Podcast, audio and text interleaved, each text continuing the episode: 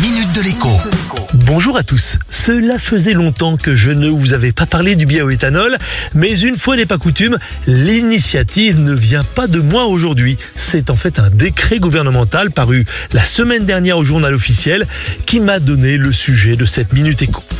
Désormais, sachez-le, 9 voitures à essence sur 10 peuvent officiellement rouler à l'éthanol, alias Super E85. Le décret gouvernemental assouplit en effet les règles d'homologation des boîtiers éthanol et augmente considérablement donc le nombre de véhicules qui peuvent se faire équiper. Ça tombe bien.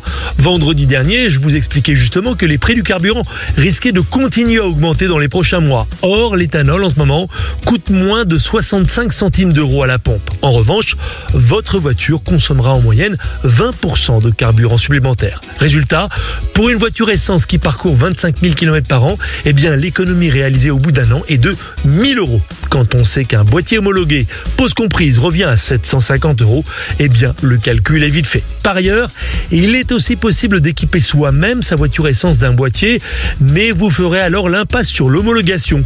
Ces boîtiers vendus sur Internet démarrent à 150 euros. Enfin, vous pouvez faire le test d'ajouter de l'éthanol dans le réservoir de votre voiture essence, bien sûr, pas diesel. Personnellement, ma voiture essence, donc, qui a 260 000 km compteur, roule avec 100% d'éthanol sans problème.